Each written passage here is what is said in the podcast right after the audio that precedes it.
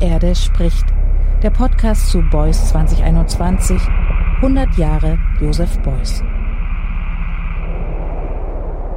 Joseph Beuys legte großen Wert auf Kommunikation. Eine permanente Konferenz aller mit allen verstand er als die beste Art und Weise, demokratische Prozesse zu fördern.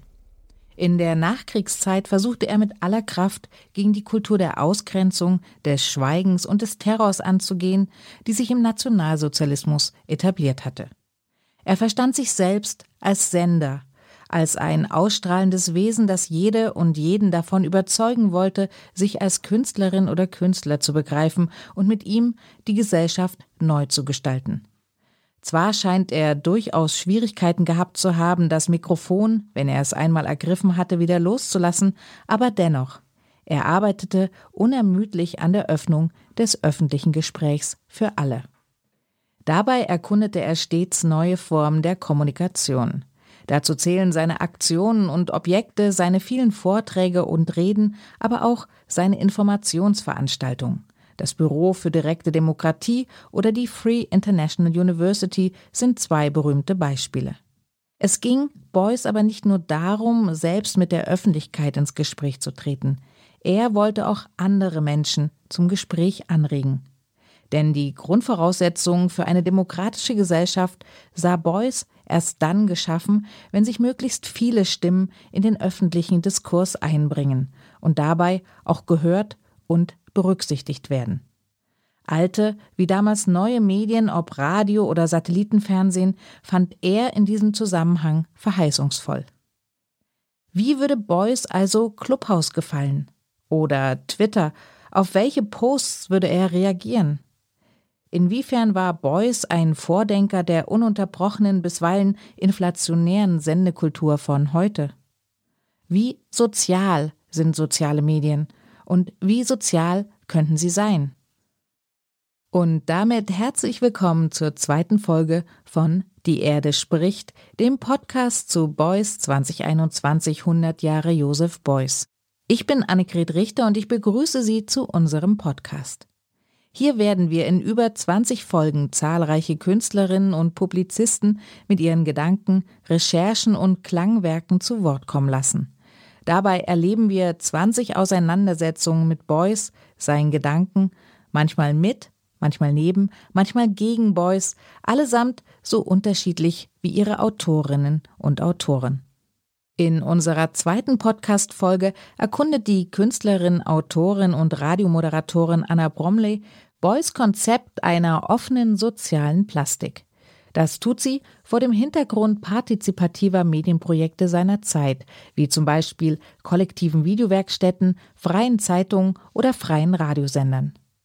Dabei nutzt sie ihre eigene langjährige Forschung zur Geschichte und zum emanzipatorischen Potenzial freier Radiosender von Italien bis Israel. Und sie fragt, ob die sozialen Medien heute geeignete Plattformen für das vielstimmige Sprechen von unten bieten, das Beuys forderte und das bis heute noch in Verbindung mit demokratisch angelegten Medien gesehen wird.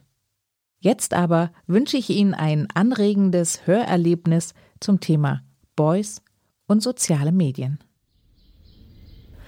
Wenn Beuys über Kunst und Politik und über ihre Veränderung nachdachte, dann meist mit dem Bleistift. Beuys Zeichnungen sind Überlegungen auf der Fläche, über seine Aktionen und über Dinge, die das soziale Miteinander betreffen.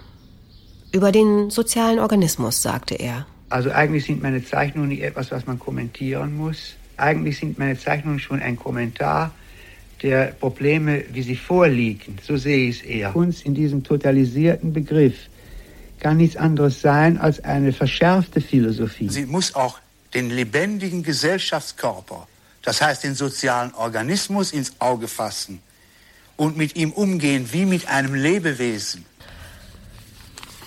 So machte er das Zeichnen zu einer Angelegenheit des Politischen ja irgendwie.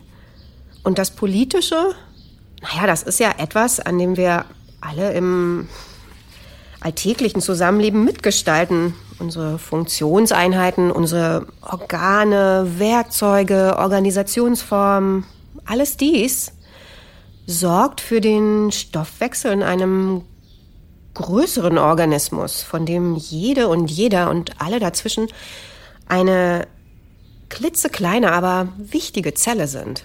Dieser Organismus ist sogar quasi ein höheres Lebewesen, also ein sehr geistiges Lebewesen. Er entspricht sogar schon ungefähr dem Begriff einer sozialen Skulptur, in die man hineinformen kann. Den Stoffwechsel in der sozialen Plastik, ja, den veranschaulichte Beuys gern als andauerndes Gespräch, irgendwie als permanente Konferenz. Wie ihn da wohl Twitter gefallen hätte. Ed Ef Redecker. Hoffnung heißt, Monokultur vor Asphalt zu retten, weil man weiß, dass sie zu Mischwald werden kann. Ed Sibylle Berg. OMG, ja, ich kenne das. Ich dachte, ich sei allein auf der Welt. Danke, Cyberspace. Ed Kleid Lena. Ich als voll der Kunstkenner sage, Josef Beuys wäre heute ziemlich krass auf Twitter unterwegs. Ein twitternder Beuys. Könnte ich mir eigentlich gut vorstellen. Warum nicht? Beuys am Bildschirm. Sein Stream checkend. Botschaften in seine Listen schickend. Statt wie 1971 Briefumschläge zu beschriften. Anarch Anna Anarchas Anarchasis Klotz. Vor 50 Jahren, als Beuys diesen Namen ins Adressfeld eines Briefumschlags schrieb oder er zeichnete, war der Adressat seit etwa 180 Jahren tot. Ich folge seinen Linien mit meinem Bleistift. Anarchasis Intellektueller französische Revolution, aufgewachsen in Kleve. Ja, der niederrheinischen Stadt, in der 200 Jahre später doch auch Beuys seine Kindheit verbringen wird. Aber Klotz will nur weg aus Kleve. Und wollte Beuys das nicht auch? Ins vorrevolutionäre Paris. Der 20-jährige preußische Baron nutzt sein reiches Erbe, um dorthin überzusiedeln. In den Pariser Salons radikalisiert sich Klotz. Bald gehört der militante Aufklärer zu den aktivsten Publizistinnen der französischen Revolution. Bücher und Zeitschriften verbreiten seine glühenden Streitschriften, in denen er die Säkularisierung fordert und die Pressefreiheit. Mit seinen Investitionen floriert die Revolutionspresse. Seine Kleverländereien tauscht er gegen französische Nationalgüter, den Kontakt zur Familie bricht er ab. Er legt seinen Adelstitel ab und ändert seinen Vornamen in Anarchasis, nach einem vorsokratischen Philosophen. In den frühen 70ern signierte Beuys mit Josef Anarchasis Klotz Beuys. Als Bekräftigung der Werte der Aufklärung, sagten viele. Denn Beuys forderte, dass Freiheit, Gleichheit, Brüderlichkeit keine Symbolpolitik sein darf. Ja, aber Kluts Geschichte steht ja auch für ein schwieriges Erbe der Aufklärung. Denn die französische Revolution begründete die repräsentative Demokratie und zwar auf gewaltsamen Mechanismen des Ausschlusses irgendwie auch. Die Pariser Nationalversammlung verabschiedet eine Erklärung der Menschen- und Bürgerrechte, die weder für Frauen noch für Besitzlose gilt. Zunehmend sind willkürliche Verhaftungen, Schauprozesse und politische Morde an der Tagesordnung. Klotz wird als Scharlatan diskreditiert, als bösartiger Parasit und als Verräter, den man überwachen muss. Der revolutionäre Publizist und Politiker wird auf seine Eigenschaften als Einwanderer und Exadliger reduziert. Ihm wird die französische Staatsbürgerschaft abgesprochen. Sein Fall wird zum Instrument eines innenpolitischen Machtkampfes, der mit Claudes Hinrichtung auf der Guillotine endet. Auf Beuys Briefumschlag lese ich noch einen Namenszusatz. Redner des Menschengeschlechts. Hier. Hm. Der Beiname entstand aus einer theatralen Aktion, mit der Claudes Aufsehen erregte. 1790 soll der erste Jahrestag des Sturms auf die Bastille ganz groß gefeiert werden. Es heißt, es soll eine Gedenkveranstaltung geben, auf dem Marsfeld mit 60.000 Abgesandten. Klotz hat keine Einladung, aber er hat eine Strategie. Auf den Straßen spricht er um die 30 Personen an. Für eine Rolle in seiner temporären Theatergruppe werden sie ordentlich bezahlt. Kostüme besorgt er aus einem Fundus. Die Gruppe soll so aussehen, wie er sich Menschen aus Holland, dem Senegal, der Türkei, aus China oder aus den Amerikas vorstellt. Sie soll eine Weltgesellschaft repräsentieren in einer Zukunft, in der die weltweite Revolution alle Staatsgrenzen abgeschafft hat. Mit dieser Gruppe zieht Klotz vor die Nationalversammlung. Er an der Spitze ergreift das Wort und bittet darum, als Botschafter der Menschheit zum Festakt eingeladen zu werden. Die Parlamentarier stimmen mehrheitlich dafür. Die Abordnung der Weltbürgerinnen steht stumm hinter ihm.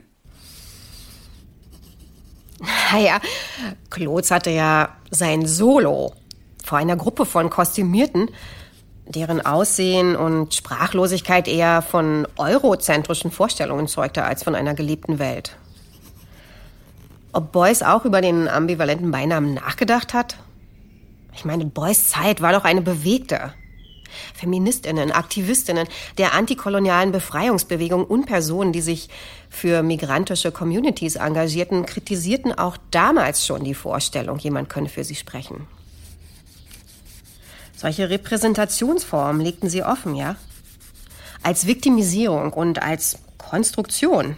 Klar, als Konstruktion von sogenannten anderen. Ein komplexes Thema, über das wir heute wirklich noch mal viel sprechen sollten. Sagt auch Eileen Essener, Mitglied des bundesweiten Netzwerks Bühne für Menschenrechte. Eileen, was würdest du jemanden sagen, der sich als Redner des Menschengeschlechts bezeichnet?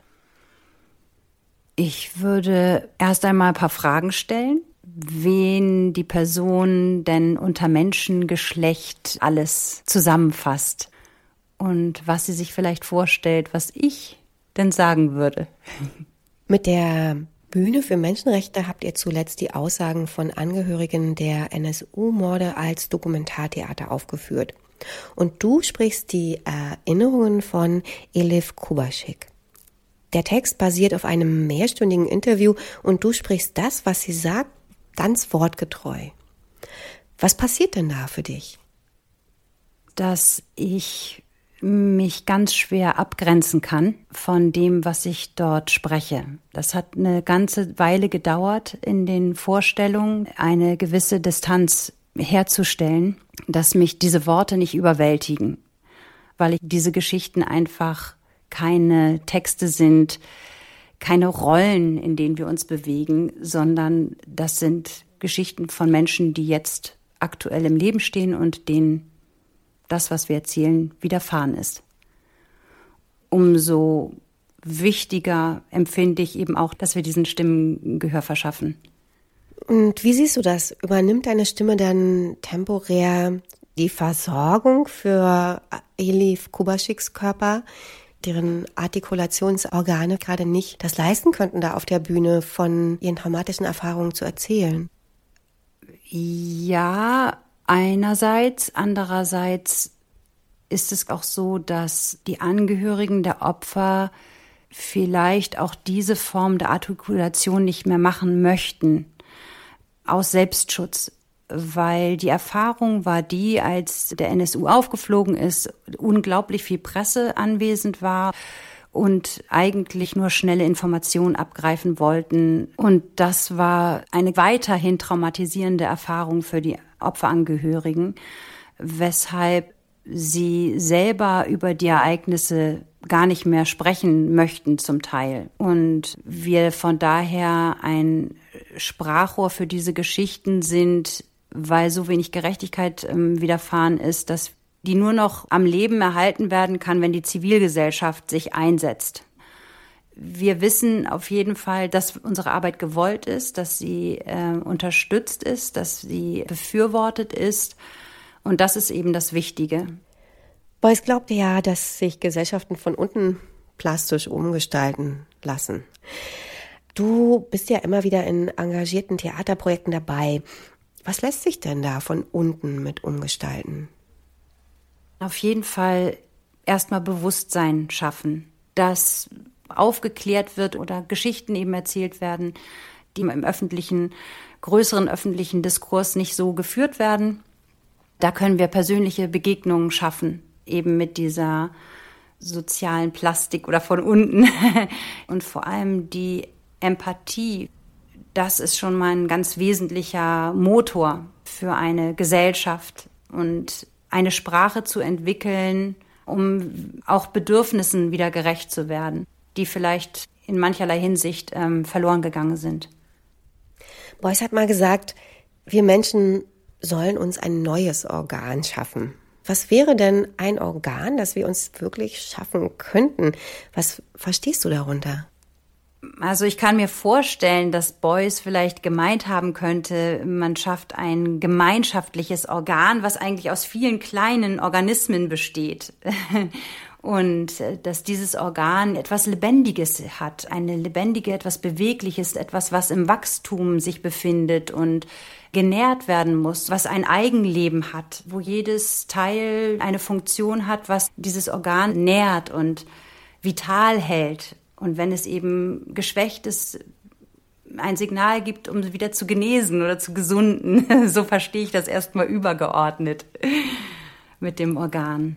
Und das wäre schön, würde es im Bewusstsein sein, dass jedes Individuum einer Gesellschaft dazu beiträgt, sich halt für diesen lebendigen Organismus, in dem wir uns befinden, lustvoll sich einzubringen und aber auch gleichzeitig geschützt ist durch die anderen Organismen. so verstehe ich das. Bei Beuys war ja direkte Demokratie oft Thema. Dafür hat er sich eingesetzt, alle Menschen sollen unvermittelt mitbestimmen und mitsprechen. Und natürlich ist es dann auch wichtig, so zu sprechen, dass keine Person verletzt wird. Welches Organ müssen wir denn zuerst sensibilisieren, um so eine mitfühlende Kommunikation hinzubekommen? Es gibt da so ein kleines Organ in unserem Hirn, das nennt sich die Amygdala. So viel ich weiß, ist die Amygdala dafür zuständig, bestimmte Informationen zu verarbeiten, die dann weitergegeben werden, um unser Stresshormon auszuschütten, das Cortisol. Oder es tut es eben nicht, je nachdem, wie die Information ankommt bei der kleinen Amygdala. Und das könnte ich mir zum Beispiel vorstellen, würde diese Amygdala sensibilisiert darauf sein, dass bestimmte Worte oder Situationen nicht die Information weitergeben, dass jetzt ein Stress da ist oder dass der Kampf oder Flucht oder Erstarrungsreflex einsetzt, hätten wir vielleicht die Möglichkeit, aus der Ruhe heraus die Dinge anders zu betrachten und nicht in einer reflexartigen Handlung zu agieren aus der Ruhe heraus die Dinge anders betrachten. Passiert nicht im Zeichnen genau das?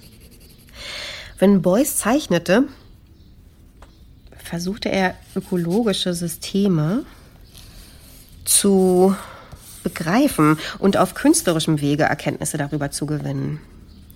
Ihn interessierte, wie menschliches Handeln in die Umwelt eingreift, welche neuen Konstellationen, Gefahren und Handlungsoptionen dabei entstehen. Über den Menschen sprach er viel.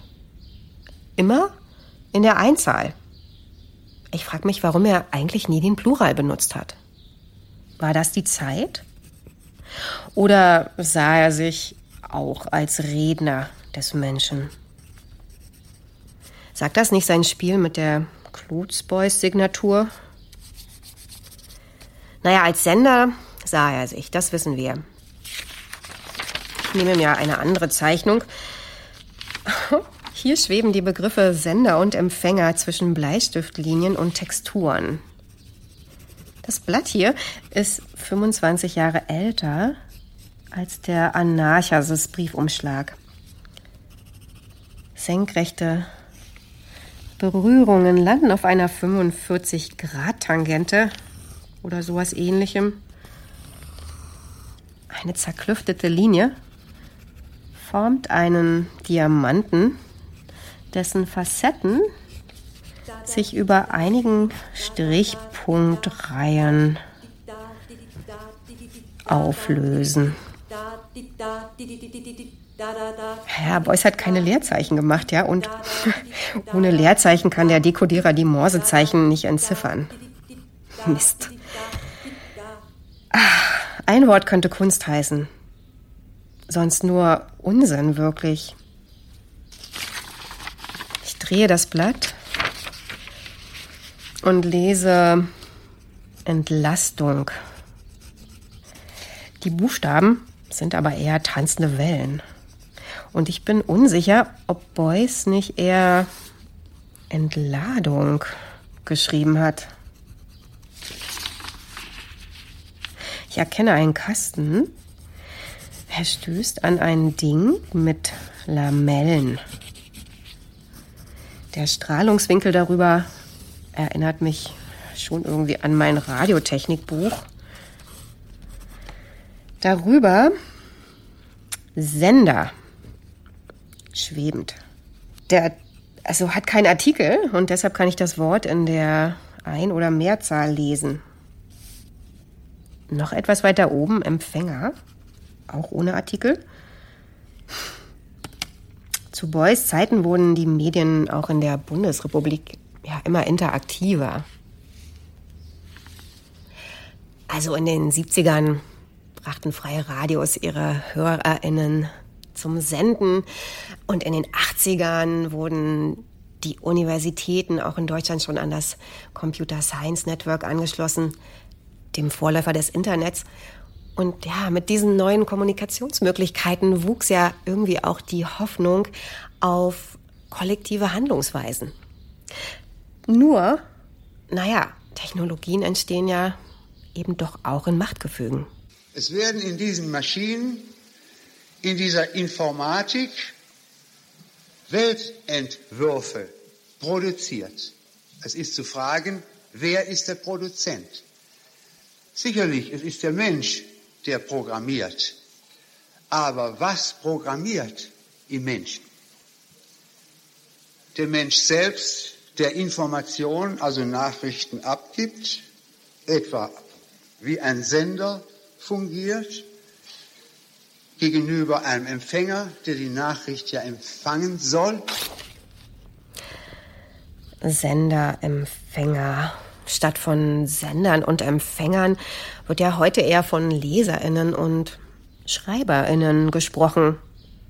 Und zwar von Codes. Ja, ich besuche mal eine, die sich damit auskennt. Die Programmiererin Maren Helche. Einerseits haben wir natürlich durch Social Media die Macht, alles Mögliche zu verbreiten, uns eine Öffentlichkeit zu schaffen oder auch Informationen zu bekommen, die es in klassischen Machtverhältnissen vielleicht oft nicht gibt. Gleichzeitig durch falsche Informationen, die auch verbreitet werden, weil eben jeder sprechen kann, entsteht natürlich auch Ohnmacht.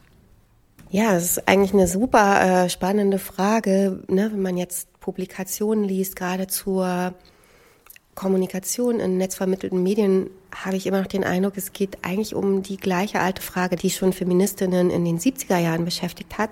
Wer spricht? Und wer kommt eben auch nicht zu Wort? Was meinst du? Wie ist das heute? Ich denke, die Frage stellt sich noch immer. Wer verschafft sich den Raum? Theoretisch könnten das jetzt viele. Also viele haben natürlich auch keinen Zugang und da gibt es natürlich auch Geschlechterunterschiede leider. Die Frage ist aber auch, in welchem Kontext meldet man sich überhaupt zu Wort? und traut sich auch, sich zu Wort zu melden. Alle können sprechen, aber wer hört zu? Ich finde, das ist nochmal ein Unterschied zu dem vielleicht, wie es früher mal war. Was meinst du, wie ist das zu steuern, wer zuhört oder dass möglichst viele unterschiedliche Ohren dabei bleiben? Ja, das ist eine sehr gute Frage. Im Moment wird es ja sehr stark gesteuert von Algorithmen. Ne? Also Algorithmen, die im Prinzip verstecken, was die Kriterien sind, warum mir bestimmte Informationen zugetragen werden. Und im Grunde sind es selbstverstärkende Mechanismen. Wenn ich nach bestimmten Themen suche, werde ich auch durch die Algorithmen zu diesen Themen bedient. Würdest du sagen, dass Programmieren auch was mit einer sozialen, plastischen Tätigkeit zu tun hat? Absolut. Ich persönlich merke bei mir, aber auch bei vielen anderen Leuten in meinem Umfeld, die Programmierer und Programmiererinnen sind, dass sie auch insgesamt am Erschaffen totalen Spaß haben. Also einfach, man hat eine Art Rohstoff und, und Werkzeuge und baut daraus was, was andere nutzen können. Ja, natürlich ist der Code, den man schreibt, das ist ein sehr technischer Prozess. Ja? Und der ist aber super kreativ in dem Sinne, wie man das realisiert und was dann am Ende rauskommt. Aber was der soziale Aspekt ist, ist auf jeden Fall, was leistet die Applikation, die man baut. Und das finde ich ist ein wichtiger Punkt, weswegen ich Diversity in der Programmierung auch so wichtig finde. Welche Dinge baut man denn? Also man baut ja die Dinge, von denen man selber überzeugt ist oder die Probleme lösen, die man selber sieht. Wenn jetzt eine relativ einheitliche Gruppe von Menschen diejenigen ist, die dieses Programmieren beherrscht, dann bestimmen die auch ein Stück weit, was überhaupt gebaut wird. Erzähl mal von der Lerngruppe. Ja. Du hast ja Programmieren auch so gelernt. Wie bist du darauf gekommen? Wie bist du auf die Lerngruppe gekommen? Auf der Arbeit habe ich ein großes IT-Projekt geleitet, allerdings als die Produktverantwortliche. Das heißt, ich habe mit einem großen Entwicklerteam gearbeitet, hatte selbst aber keine Ahnung vom Programmieren, musste mir dann aber immer anhören, welche Dinge gehen oder nicht gehen. Über Twitter bin ich dann auf einen Kurs gestoßen, wo Frauen programmieren lernen können. Und ab da war alles eher selbstorganisiertes Lernen. Also das heißt, wir haben eine Lerngruppe gegründet und haben Coaches gefunden, die erfahrene Programmierer waren. Fast alles Männer, muss man sagen, was natürlich dem geschuldet ist, dass in dieser Branche sehr viele Männer arbeiten. Wir haben angefangen, glaube ich, mit acht oder zehn Frauen und von denen ist jetzt ungefähr die Hälfte tatsächlich, wie ich, auch beruflich über den Quereinstieg ins Programmieren gekommen. Und man kann natürlich sehr viel lernen, indem Menschen einem erklären, wie Dinge gehen. Am meisten lernt man aber, indem man es selber macht und auch diese ganze Trial-and-Error-Geschichte durchmacht.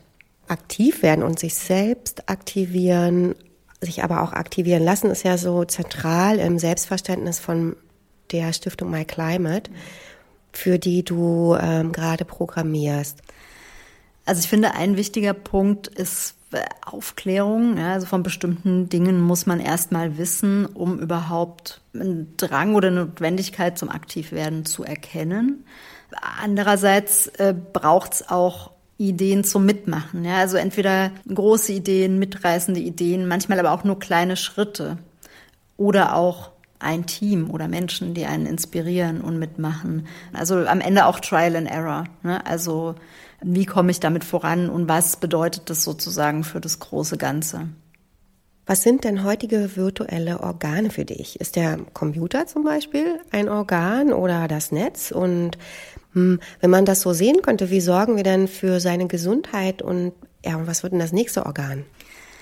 Ich mag ja dieses Bild des Organs. Ja, auf jeden Fall sind die Geräte wichtige Funktionseinheiten von uns. Da ist es wichtig, dass wir schauen, welche Funktionseinheit kann denn welche Aufgaben am besten lösen. Ich glaube, es wäre sinnvoll, sich zu überlegen, welche Dinge können denn in diesem Mensch-Maschine-Interaktionsraum, wer kann denn welche Sachen besser machen? Ja, also Maschinen können einfach viel schneller suchen und viel mehr Wissen irgendwie anzapfen. Menschen sind mit Emotionen und Nähe sehr viel besser. Wie können wir es schaffen, da eine gute Arbeitsteilung hinzukriegen? Es ist eher die Frage, wie gehen wir mit dieser Technologie um, die dann eben ganz unterschiedliche Menschen am Ende gestalten. Die Frage ist, was kann man heute anders machen, dass uns diese Technologien zum Besseren gereichen? Wie gehen wir mit Technologie um? Wie finden wir alternative Bau- und Nutzungsweisen? Hm. Schon 1977 hob Beuys hervor, dass im Wort Informatik auch das Wort Form steckt. Das findet man heraus, wenn man ganz genau hinhört, sagte er. Hinhören. Zuhören. Hören. Darüber wird in aktuellen Debatten um Klang und Klangübertragung ja ganz schön viel gesprochen. Gesellschaftliche Phänomene werden zu sehr durch die Linsen dominanter visueller Metaphern analysiert, heißt es. Dabei würden auditive Medien viel empfindlichere Organe bedienen. Naja, okay, der Erfolg von Podcasts oder auch der 2020 gelaunchten Audioplattform Clubhouse könnte dem absolut recht geben. Wenn Beuys über das Senden und Empfangen zeichnete, muss es doch eigentlich auch eine Zeichnung über Hören und Sehen geben. Ah ja, hm. Dieses Blatt hier entstand zwei Jahre vor dem Klotsbriefumschlag. Nebeneinander stehen Sehen und Hören. Jedes Wort hat so seinen eigenen zeichnerischen Formenraum. Ich bin eigentlich gespannt, wie die Medienforscherin Nele Heise das sieht. Ja, auf der Zeichnung sehe ich den Versuch, verschiedene Sinnebenen, die unterschiedlich sind, miteinander in Einklang zu bringen. Oder die Ebenen von Sinnen des Hörens, des Sehens, dass sie offensichtlich aus Beuys Perspektive figürlich sind, was, äh, was spannend ist. Dies zu beschreiben, wie das ist und irgendwie der Kreis, den er da hat in der Mitte beim Hören, erinnert ja dann doch irgendwie wie das, was wir jetzt hier haben, Kopfhörer zu benutzen, so eine Art Scheibe auf sich zu spüren. Das sind Dinge, die ich darin sehe. Ja. Nele, worin siehst du die besonderen Potenziale und Stärken von Podcasts? Ich glaube, eine ganz große Stärke ist, dass Podcast Menschen die Möglichkeit gibt, Stimme zu ergreifen, wo Menschen sich aneignen, sich die Kunst des Sprechens in ein Mikro und des Sendens in der Welt zu eigen machen. Und eine große Stärke sehe ich auch darin, dass im Grunde ganz vieles nebeneinander stehen kann. Also vom lockeren Gespräch unter Freundinnen bis hin zum großen Drama, zur Serie, zur Doku-Reihe, die aufwendigst gebaut ist, also dieses äh, fokussierte Sprechen und Zuhören dass sich das über das Medium Podcast so wieder einen Raum erobert. Da fallen so ein paar Ebenen weg, die uns oft zu Stereotypisierungen von Menschen verleiten. Ja, dieses visuelle, dieses wie stelle ich mich da, dieses was man ja in vielen Social Media so auch durchaus kritisieren kann. Das ist ist da irgendwo weg und das entlastet auch ganz viel und lässt uns offener auf das Gehörte zugehen. Wie gelingt es denn der Podcast-Szene in ihren Produktionen wirklich auch unabhängig zu bleiben. Also Podcasting kommt ja schon auch aus dieser Open Bewegung, ja, Open Technology, Open Source, Open Commons, Open Science, Open Knowledge. Irgendwie so, da gab es immer wieder Wellen auch, das kommerziell einzuhegen. Eigentlich ist zu befürchten, dass sich Podcasting verändert aktuell, weil es so einen neuen Mainstream gibt, der auch viel mit Werbe Umsätzen zu tun hat, der viel auf Plattformen wie Spotify zum Beispiel fokussiert ist, wo es vielen vielleicht auch so ein bisschen um so einen kleinen Goldrausch geht im Moment. Und heute, also ich glaube, für viele sind Podcasts einfach so ein Teil des Markenportfolios, ne, so dieses eigene Branding. Und ach, ich habe jetzt übrigens auch noch einen Podcast. Und viele, die schon ganz lange podcasten, sehen halt da so eine Verdrängung auch dieses Ursprungsgedankens vom Podcasting. Und ja, dass dieses Medium, dadurch, dass es so dezentral organisiert ist, dass es das auch zu beschützen gilt. So zu sagen, wir haben hier eine uneinhegbare Verbreitungstechnologie und die bewahren wir uns. Aber das Auditive auf eine Art und Weise entzieht es sich noch so ein bisschen so einer Fassbarkeit durch zum Beispiel so Filteralgorithmen, auch wenn es einem manchmal so vorkommt, als müsste man vielleicht True Crime machen, um besonders erfolgreich zu sein heutzutage. Aber Erfolg ist ja auch irgendwie noch in anderen Maßstäben messbar und auch sich davon unabhängig zu machen, zu sagen, ich habe vielleicht 30 Hörer, aber mit denen bin ich in ganz engem Austausch mit denen entsteht eine Hörgemeinschaft. Auch das gibt es in dieser Podcasting-Community viel, dass die Leute sehr sehr dankbar sind für ihre kleine Hörerschaft und da äh, ja viele Freundschaften auch entstanden sind schon und so etwas. Und also man hat als Rezipientin auch von Audio schon eine gewisse Macht, ja. Wem beschenke ich Aufmerksamkeit? Wem höre ich dazu? Ja, und dann haben wir jetzt auch noch Clubhouse, die Audio-App, Audioplattform. Da habe ich letztens meine Tochter gefragt, was sie davon hält und sie hat gesagt, mm, danke, ich habe schon genug Mansplaining heute gehabt.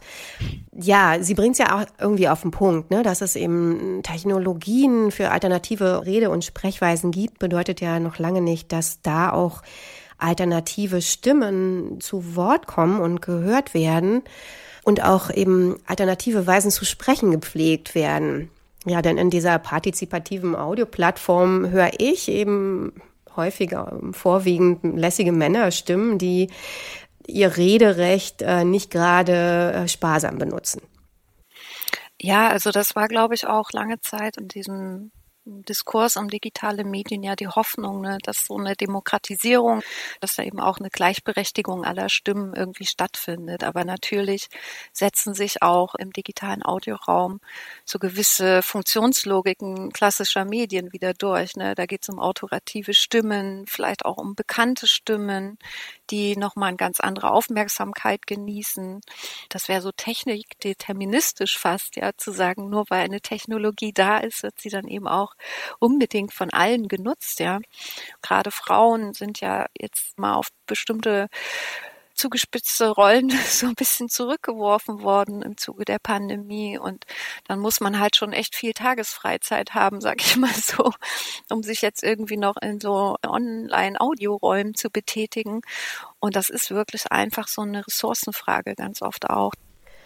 Wenn eine neue Prothese für die allgemeine menschliche Wahrnehmungsfähigkeit entwickelt würde, und du wärst mit deiner Expertise gefragt, welches Spektrum sollte sie erweitern? Ich bin immer wahnsinnig neidisch auf Menschen wie Prince, weil er ja synästhetisch veranlagt war sprich die Fähigkeit, so eine Überlappung der Sinne zu entwickeln, ja, also Klänge zu sehen beispielsweise. Aber ich glaube, es würde einfach unser Wahrnehmungsspektrum wahnsinnig erweitern, ja, und vielleicht könnte man ja zum Beispiel Gefühle hören. Und ansonsten sind wir ja teilweise so Cyborg-mäßig schon dabei, dass sich jeder aussuchen kann, so ein bisschen, wohin er sich erweitern möchte. Vielleicht muss aber auch mal ein Rückbau sein. Ne? Wir sind ja immer so auf dem Selbstoptimierungstrip. Vielleicht ist ja genau der Erfolg vom Podcasting dadurch gekennzeichnet, dass ein Sinn oder viele Sinne wegfallen und wir uns auf einen fokussieren. Fokussieren auf das direkte sinnliche Verstehen. Etwas Aufgeführtes zu ertasten, einen Klang zu sehen, das Virtuelle zu schmecken oder eben eine Zeichnung zu hören. Wieder und wieder folgt mein Stift den Linien aus Beuys Zeichnungen. Das Begriffsdomino, das in seinen Tableaus steckt, lässt sich endlos spielen. Ich denke an die Fragen, die Eileen, Maren und Nele aufgeworfen haben nach einer entspannten Gesellschaft. Ein Hoch auf eine sensibilisierte Amygdala. Eine gute Aufgabenteilung mit transparenten Technologien wäre aber auch stressminimierend. Und Rückbau statt selbstoptimierender Erweiterung leuchtet mir total ein. Zu den Organen, in die Beuys gerne eingegriffen hätte, zählt natürlich das kalte Herz des Kapitalismus.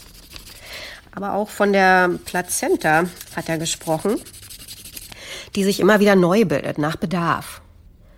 Was unter einem solchen Organ verstanden werden kann, naja, das ist ja so mannigfaltig wie menschliche Körper und ihre Beziehungsweisen zu allem Möglichen irgendwie. Ich tagträume von dezentralen Prozessen, in denen die verrücktesten Organe entstehen und eigene Formen der Kooperation finden, ganz eigene. Im Plural durchtauchen sie Post-Boys-Zeichnungen.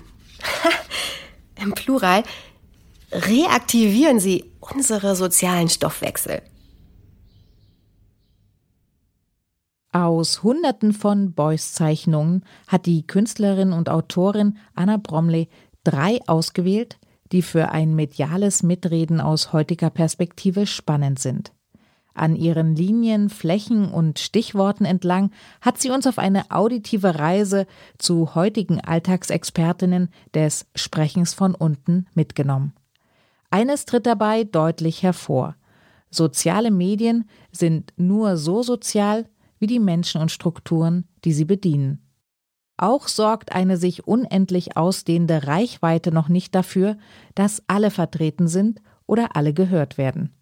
Ganz zu schweigen von der ständigen Überreizung der Sinne bei den Hörenden. Obwohl das Erzählen im Vergleich zu Beuys Zeiten also ganz andere digitale Formen und Räume besetzt hat, stellen wir doch das Gleiche fest. Neue mediale Organe erfordern neue Organe des Körpers, des Denkens und des sich Aussprechens. In der nächsten Episode von Die Erde spricht, unserem Podcast zu Beuys 2021, widmet sich Orta, das renommierte Künstlerinnenkollektiv aus der kasachischen Hauptstadt Almaty, der Frage nach einer solchen inneren Entwicklung. Die Teilnehmenden des poetisch-performativen Podcasts greifen Beuys Ideen und Bestreben auf. Lyrisch-musikalisch reflektieren sie darüber, wie wir uns einem, wenn gleich fragilen, Wir annähern könnten. Durch kollektive Handlungen und Übungen, durch einen in allen Lebensbereichen und in allen Begegnungen angewandten kreativ-performativen Ansatz. Ich würde mich sehr freuen, wenn Sie dann wieder mit dabei sind. Die Erde spricht. Der Podcast zu Beuys 2021. 100 Jahre Josef Beuys.